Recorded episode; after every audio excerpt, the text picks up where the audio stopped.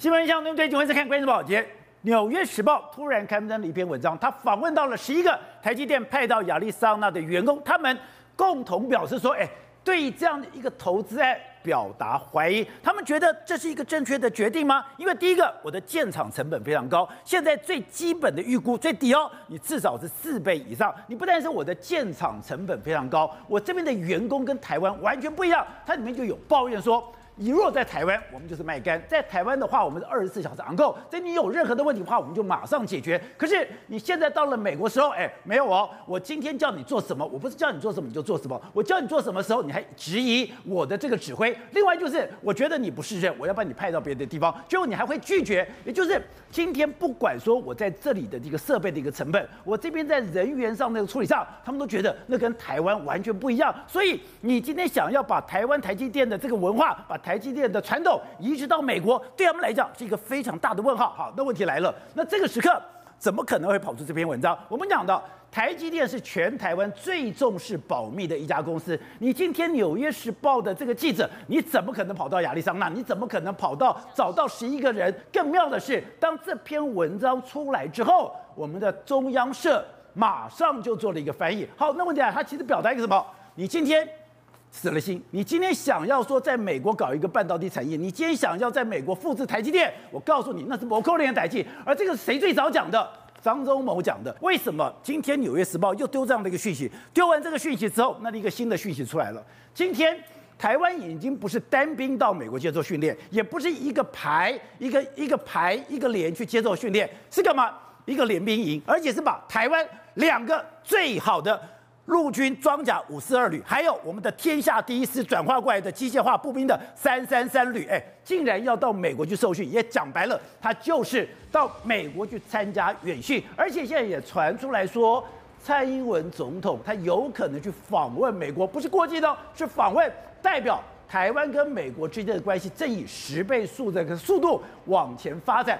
好，我们今天请到外宾的大方首一的财经专家黄教授，你好，大家好。好，第二位是资深媒体人吕一峰，大家好。好，第三位是时事评李正浩，大家好。好，第四位是资深媒体人惠贞，大家好。好，第五位是战略专家李廷辉，哦，大家好。So，我今天看到《纽约时报》这篇报的时候，我还有一点丈二金刚摸不着头绪。对，你说不对，这也是一个非常重要的讯号。没错。这个什么重要讯号？这个重要的讯号就告诉你说，你不用担心台积电会跑掉。对。现在美国已经认知了台积电跑不掉，而且刚刚讲到。今天以台积电治军之严格，以这个《纽约时报》跟川呃拜登政府关系之密切，今天会刊出这篇文章，就代表什么？代表我透了一个讯息。今天这个投资，我钱已经丢了，对可是你要要取代台湾很难，取代台湾很难，真的就回到张忠谋讲的，你现在要有一个可信赖的半导体，只剩下。保障台湾安全了。而且今天《纽约时报》看了一个报道，这个报道是《纽约时报》访问了台积电内部员工十一个，然后说呢，去美国设厂，这是一个商业上的错误的这个行为。他同时还说啊，美国公司很，美国工厂的工工人很难管啊。所以他告诉你什么？这个政策来说，内部都质疑是个失败的政策。但是台积电还是做了。对啊。那他对美国传递一个什么讯息呢？我做了，因为美国需要我去做。我配合你。我做了。但是我跟你讲，这个可能会是一个美国工人都不愿意做，所以看来你要把台积电移到美国去的这件事情，看来是做不到。所以就像张忠谋讲，你以为花大钱就可以抢进对晶片市场，也太天真了。我觉得这个很有意思哦。为什么在这个时候突然丢出这篇文章？那如果如果在前几天的时候，还有另外一篇文章也非常重要，就是裴洛西的专访。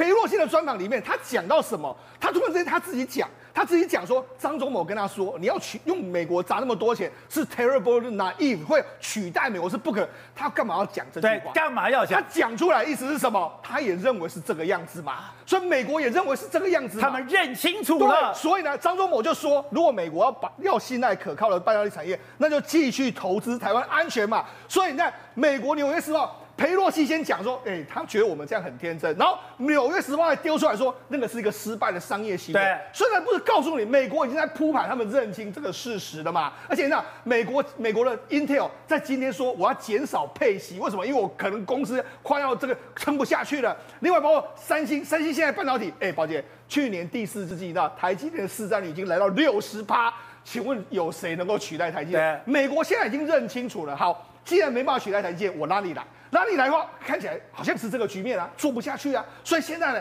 我们看到一个状况就是，台美关系，就是如同张忠谋说，投资台湾的安全，现在投资台湾安全变成是美国可能的，所以我们为什么今天看到说台湾的国军用营级的规模要赴美国交流？甚至我们看台美关系可能会光速的这个前进。今天我们的外交部长、国安会秘书长都已经进到华大华府区了哦。今年会不会看到除了这个麦卡锡来台湾访问之外，会不会看到蔡英文总统到今年去美国访问？这就真的是天大地大的突破了。访问跟过境不一样，以前我们的总统也可以踏到了美国本土，踏到美国本土，基本上我是过境。过境的话，你就不可以有公开行程，你只是哎过经过一个晚上你就走了。可是，如果我今天是在那边访问，访问你一定有公开行程，你搞不好有公开演说，那就像李登辉在康奈尔大学那个民之所民之所欲，常在我心一样，那两岸就出大事了。那两岸出大事的时候，你就会看到美国智库太平洋论坛这个时候又讲了，今天台湾不能丢了，对，因为如果台湾真的落到中国的手上，中国就干嘛？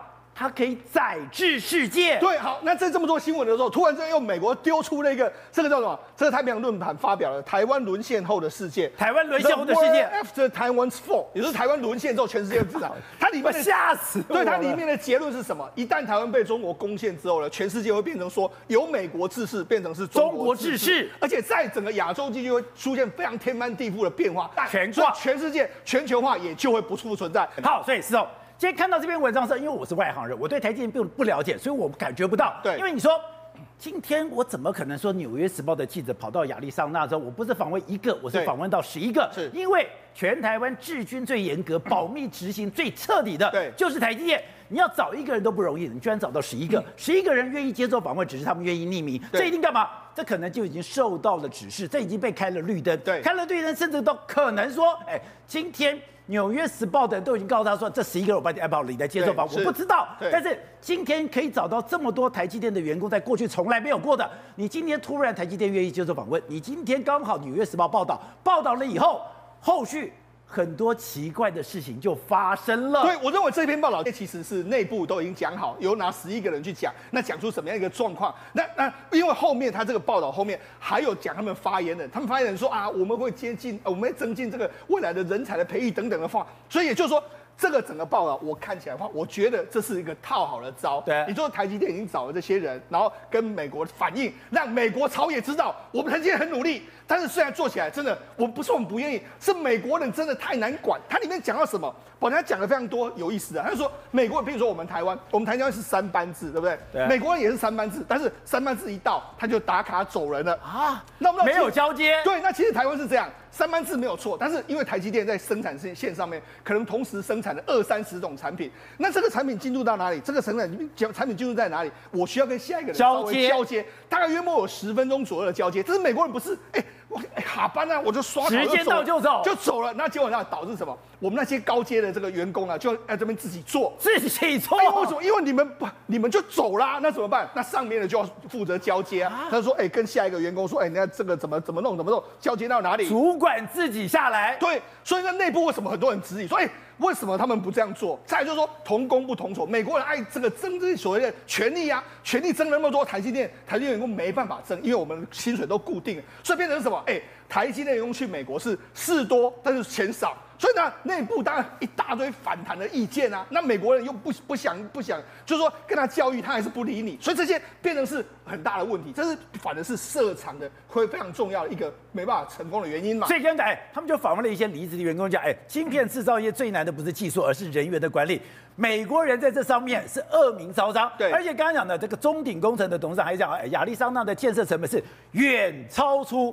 台积电的预期，对，当我们第一次提出报价的时候，客户这就是台积电，你们疯了吗？对，好，我们讲，事实上讲得非常清楚嘛，晶造，哎，晶片制造业最难的不是技术，是人员的管理嘛，对不对？所以，我其实我在节目上讲，我说我很早就说，美国打死他就绝对不会赢台积电，因为他们的人员就是这么难管。全世界呢，有可能会赢台积电的只有两个地方，一个就是韩国，一个就是中国。中国如果他也这样做下去的话，所以美国封锁了中国科技，其实某些程度是帮了台湾，因为他们在先进制程就不会上来。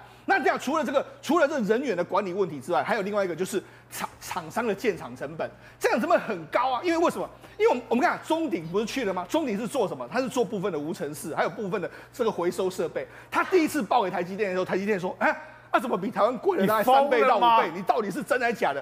就没有错。他这样他说，搞不好他还不还不会赚钱。那因为台积电去设厂的时候，在亚利桑那州这个地方，那设厂的时候，其实台积电的规它的规矩是这样，他希望我的协力厂商一起去。所以台积电那边设厂之后，其实包括说像我们台湾的侨力化工，那侨力化工它主要是供这个所谓的氟这个氢氢氟酸，那还有氟钠氟化钠，还有氟化铵等等一些化合物，它就在那边设厂。另外还有包括说我们台湾的李长龙化工啦，还有长春石化，全部都去了。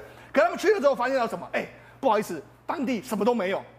你说我不但我盖下去之后，哎、欸，第一个厂房的成本很高，再说所有配套措施都没有。我要买这些所谓双氧水的材料，我买什么全部都没有，所以变成说他们要投资真的难度是相当相当卡，可以说是我们就讲这是一个沙漠啊。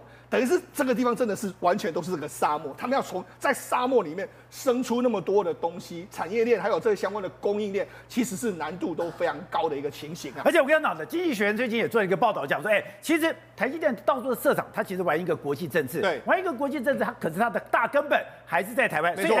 他等于说，我虽然在美国投资，在国外投资，可是我最大的投资还是在台湾。而且刚刚讲这个聚落。越来越大了，对，聚落越来越完整了。刚刚讲连默克，对，连默克都来了。对，虽然说有内部员工质疑说这个是个错误的商业决定，但是我觉得呢，事实上台积电这个做这个政策，如同这个经济学人有讲，他是经济学人说台积电利用的所谓的政地缘政治的风险，在创造最大的利益。为什么要创造最大的利益？我跟他讲，的确是如此。第一个。因为呢，现在他去美国设厂，哎，美国会给你补助；他去德国设厂，德国会给你补助；去日本设厂，日本会给你补助。以前你连想都别想，他们绝对不会补助，那是因为地缘政治的风险。再来，其实台积电某些程度，他去国外设厂是舒缓了国内的压力。哦，我觉得我们这里在讲台湾缺什么？水，缺电，缺水，缺人才。它这个某些程度可以舒缓台湾的压力。好，那除了这个之外，因为它目前为止还是把四分之三以上的重要的这个晶圆放台湾，都放在台湾。那放在台湾的时候，同时之间它会吸引全世界。哎，德国厂商说，哎，像最近。啊，这个所谓陈其迈市长，他托亲自出席，为什么很开心？因为这默克高雄半导体科技园区，连默克的老板都来了。默克很重要吗？默克他是全世界非常重要半导体的化这个化工公司之一。那他来这边投资，所以不但是日本来了，默克也来了。对，他是这次他这个约莫百年以来在，因为他过去都在德国投资，他在海外投资的最大规模，所以他们就在台湾，家族都来了哦，一百亿的投资在台湾，这个德国家族很少出现哦，他就来了。那来了之后，你看为什么他来台湾？因为台积电可能要去德国投资嘛，那你德国厂商就要来台湾投资嘛，所以我觉得这是个双向的过程。但是无论如何，现在台湾的这个半导体的产业已经到无人能取代的时候，就如同台湾台张忠谋董事长说的那件事，你就来投资台湾的安全吧。好，辉生，在这个纽约时报特别提到，哎，你不但是台积电自己做很辛苦，你的周边厂商刚刚讲你的取得成本、人才也都是一个大问题。刚刚讲李长荣很多都要去，哎，那都是你过去跑的路路线。对，他们现在过去也是倍感压力吗？事实上，我跟你说，这一些老板他们当初为什么会同意一起到美国去投资这个工厂，都是因为看到台积电的面子啊。如果是不是说担心以后，哎，如果我们不去的话，台积电未来有一些状况要呃生产要调整，我们是不是就会被排除在外？是基于这样的考量，基于讲白了，就是看在台积电的面子上。所以才跟过去。那你说跟过去会赚钱吗？我他们一开始就说，你知道那个投资成本跟在台湾投资成本是差了十倍耶，十倍，十倍吓死人。今天我们讲，纽约时报讲四倍还低估了，四倍还低估，因为他们很多，比如说他就举个例子，他就讲到说，我光是买这个土地，以台以长那个长长春石化来讲，他光是买那个土地，呃，一个基地八十四英亩，整个投资额夯不啷当加起来就要三亿美元，就破百亿台币耶。然后呢，还不用再去讨论，就是说你里面的人的那个。人工的成本、人工的数值，各个方方面面，他们现在你知道，在台湾哦，长春石化以一个著称，什么著称呢？就是只要客户想要什么，我们都有办法满足他。所以它的重点就是多样化，产线非常的多样化。你要 A B C C D E F G，再再变成我都可以变给你。但是在台积电，他们变成产品少样化，因为我多样化了，我投资成本更高。第二件事情是他们的生产线，生产线他们变成要非常精简，所以他们现在做到一招是用什么样的方式吗？他有一些产品如果在台湾可以生产的，他先做好，他用这个运输的方式运到美国去，运费台积电出，他们用这种方式来减少自己在美国的一个投资成本。你说增加运费都比在美国生产便宜？对，比如说像以双。洋水、稀释剂这些，他们如果是在台湾的话，一定从头到尾全部都做好。他现在没有，他现在是啊，现在台湾那个双氧水、稀释剂做好了之后，才运到美国去生产显影剂。哦，所以你就知道，就是说台湾也生产半成品，半成品，然后运到那边去。为什么？因为你如果从头到尾的那个呃，包括讲刚讲的稀释剂这些，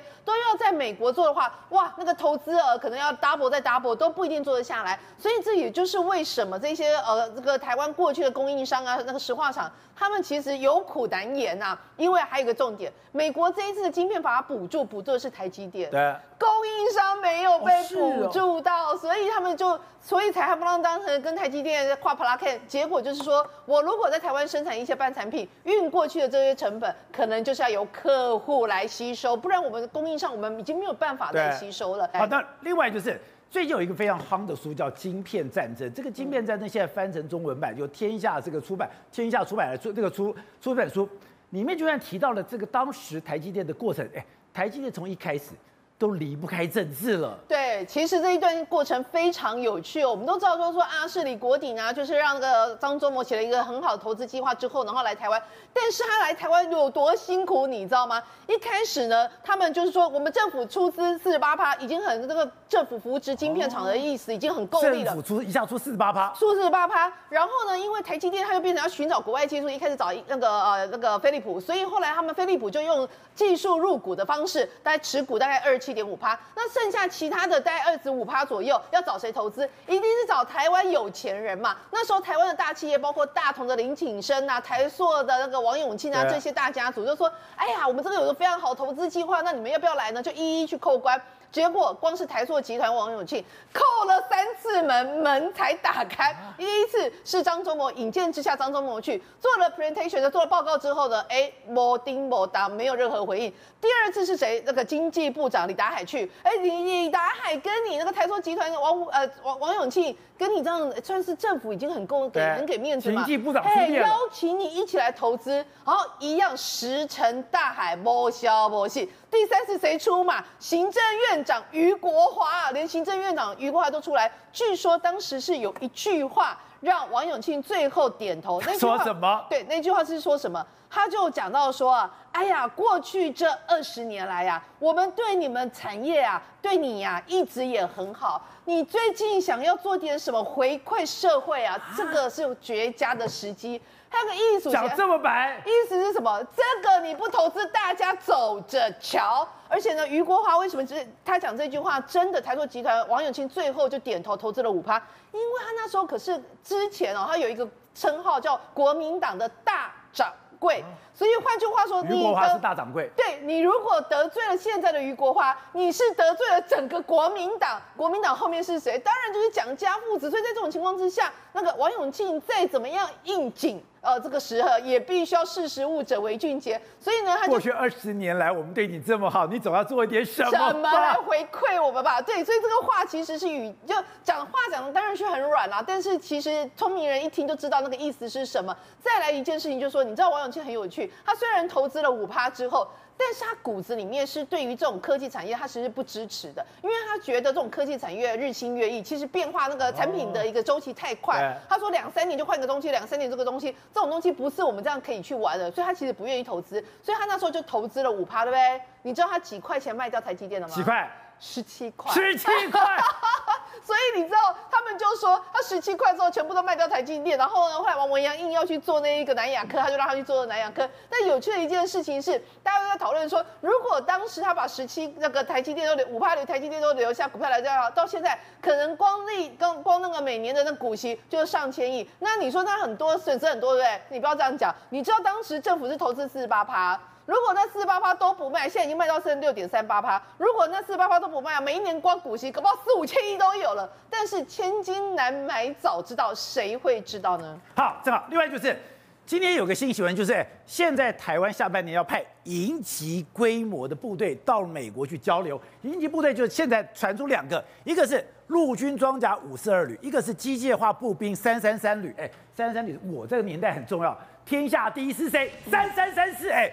现在转换来的三三三旅要去美国军事交流，而这个军事交流根本就是以所谓的交流为名，其实是什么？和联合军演。对，宝杰哥，你问到重点，这个东西就是台美要联合军演，什么意思？因为第一个五四二旅跟三三三旅，五四二是北台湾，三三三是南台湾，两个红色沙滩呐、啊。五四二是关渡嘛，三三三就是我们南台湾、哦、台南那一块，是哦，西南空域这一块嘛，所以最有可能发生战争的就是五四二跟三三三呐。所以从这边找联兵营去做所谓的台美军营级的军事交流。可问题是哦，我想问哦，过去哦，我们有个人过去受训的，比如说特别优秀去美国做单兵绿扁帽的训练，或者是我们买军备买 F 十六。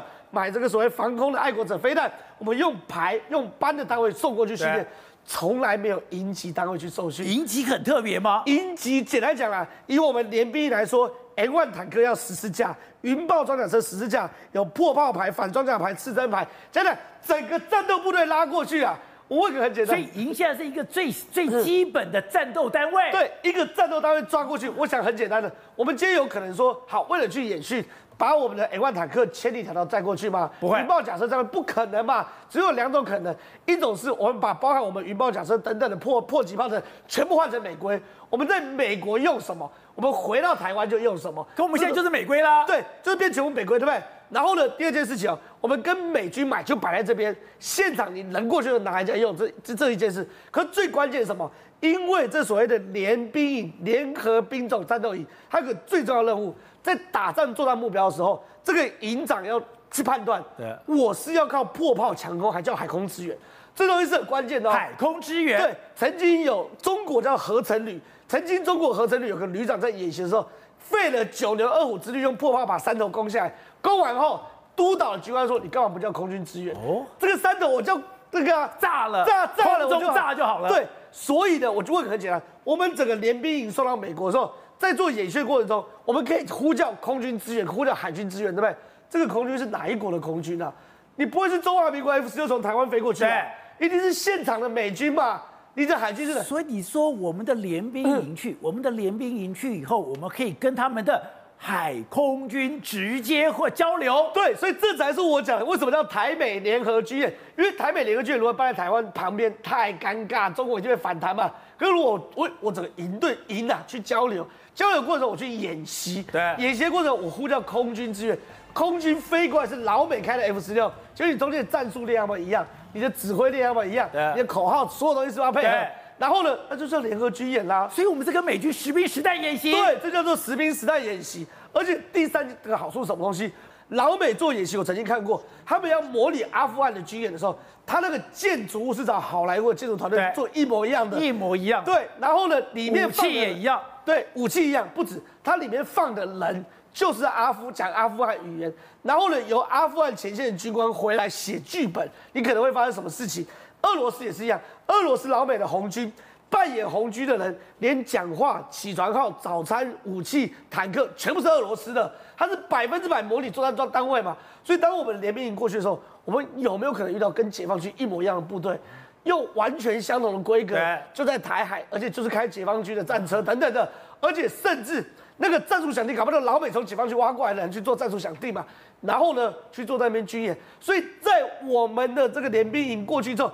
值跟量都提升呢，而且值的提升是包含台美军事合作，对，台美实质军演，包含我们的国军终于可以去面对一个真实的作战环境嘛？那这些东西你在台湾学不到。而且最重要是，你是营级单位，就代表营级。刚刚讲你的步炮装都在里面，你的步炮装都在里面，而且刚刚讲我还可以跟空军、海军联络。那等于说，实际发生战争的时候就是这样搞了。十号。那我讲，实际发生战争的时候一样嘛，我们沙滩老美不会进来嘛，对不对？老美已经讲跟呃乌克兰战争一样，这个沙滩是我们台湾人要守，可是空军支援可是美军的空军支援啊，海军支援可以美军海军支援啊，那你平常要不要练习？要啊，什么时候练习？这个时候练习嘛。所以这个响定哦，对于台湾来说，真的是一个惊天动地的大消息啊。好，廷辉，另外就是、嗯、这两天全等于说台湾、中国、美国都在传一件事情。蔡英文要去美国，蔡英文去美国不是特别，因为蔡英文去过，但以前都是过境。可是蔡英文这一次他去美国，有可能是用访问吗？也就是美国就是他的目的地，而且还传出一个说法说，其实美国国会是希望他去演说，是我们台湾不敢去。对，这个有两种说法，一个是过境还是持续过境，过境的可能是八月，但是如果有一种另外一种说法，就是仿照李登辉的模式哦，到 Cornell 到康奈尔大学去做演讲，还有一种模式就是直接进入到美国国会当中去做演讲。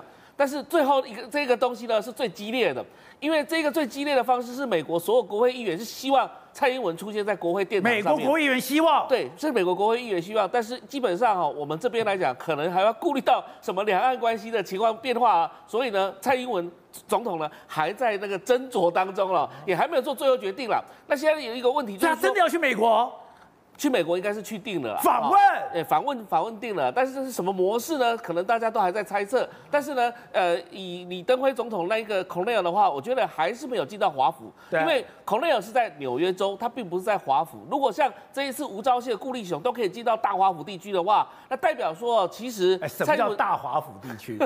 华盛顿 DC 就华盛顿 DC，什么叫大华府？对，因为旁边还有 Virginia，还有这个马里兰，所以上一次在安娜波利斯的那个海军学院的话是在马里兰州，然后旁边还有这个在阿灵顿的这个叫做 Virginia。Virginia 的话，就过个桥才会到白宫，所以真正的华府的这个核心区是在白宫周围地带。但是过了那个河，过个桥，基本上就到另外一个州，所以那个叫做维维维维吉尼亚州跟一个马里兰州的概念，所以我们才会称叫大华府地区哦。但是就是说，这这已经虽然不简单了，因为以往外交部长是被限制不能到华府去的，但是现在连国安会秘书长还有了。这个总统府副秘书长黄崇彦也跟着过去了，所以如果说大家认为说管外交事务的，如果黄崇彦去，就代表是跟蔡英文直接相关的了。是因为这个讯息来讲的话，随每天都会随时回传到蔡英文的手上哦。那这就不代表说，是不是美方刻意有在做一个安排？而且你看到现在。中国跟美国之间的这个所有的热线管道全部断掉了，这个情况之下，而我们跟美国之间的这些所有的热线管道全全部都建立起来，所以你看到一个对一个啦，美国白宫派出来的国防部跟国务院派出来，跟我们这边外交部、国防部还有我们国安会派出来的，全部都对接上了吗？所以代表是什么意思呢？就台美之间的联系管道非常非常畅通。那既然底下的管道全部畅通，一直到了国安会秘书长了，那再上去呢？就是国安会主席嘛，就是总统嘛，就是蔡英文嘛，所以蔡英文的话，基本上你找你说你说你今天找了国安会秘书长，你今天这个找了这个什么外交部长，你想跟跟总统一个，你今天如果是黄崇彦去。那根本就是总统的事情啊！是啊，因为你这个总在接下来安排后续的东西，否则来讲的话，黄崇彦去的角色是什么？对，他他基本上是总统府秘秘书处呃秘书长、副秘书长都在处理总统日每一天的事情，对，所以代表未来接下来蔡英文的行程可能就会有访美的行程了。那接下来要用什么方式来讲的话，他要顾及到两岸关系，要顾及到这个美美中台台美之间的关系的深化，所以就看蔡英文自己本身的智慧。好的，另外就是。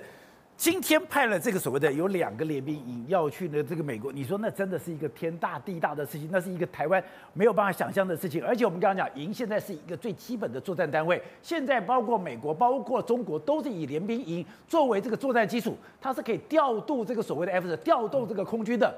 所以，他我们真的是去演习吗？是你一个营去，大家可有可能受训，然后演习。你如果两个营去呢，三个营去呢？那根本就是一个联合作战的概念嘛！你知道美国国会通过那么多的国防授权法，就告诉说美国行政部门你要邀请台湾到美国去演习，这显然就是打擦边球，就告诉你，哎，也去那边受训完，名为受训，受训完之后就留下来演习嘛，因为。受训完一定要成果展现嘛，就像下基地这样子的概念，所以他们一定要什么？一定要会有联合演习。但问题来了，不是真正的在，就是说联合演习是一块，但重点在哪里？指挥体系跟指挥链的问题。为什么呢？你看看现在啊，驻韩美军、驻日美军、驻菲美军都听谁在指挥了？美军都是美军嘛，所以你看到韩国还不敢这个指挥权交。就是还不敢回拿回来嘛，对不对？因为每次都发生什么天安舰事件、延坪岛事件，所以最后来讲的话，都要美军还保留那个指挥权。所以接下来如果台海要作战的话，是听台湾国军的指挥，还是听美军的指挥？那搞不清楚嘛。到时候你真的作战下去的话，我们台军乱七八糟，你还用英文吗？呼叫救援用英文还是用中文？对，现在来讲的话，就是进入到那一个阶段，什么阶段？除了卖武器给我们之外呢，我们台台军要熟悉啊，用英文呼叫。要用英文呼叫，然后还要听得懂人家指挥官，还要听得懂我们这边指挥官所有东西啊，包含来讲，然后再配合我们二零二五的台湾的全民英英文公务人员也要英文化了，就是说整个来讲的话就是美国化了。所以以后在台湾当指挥官，你要会英文，要懂英文，要会英文啦。所以接下来你看到这一次来讲，去那边不单单只是会是受训军事训练而已，那是另外一块。重要的是整个美国要把整个所有的印太地区的所有的指挥链体系呢全部建构起来。thank you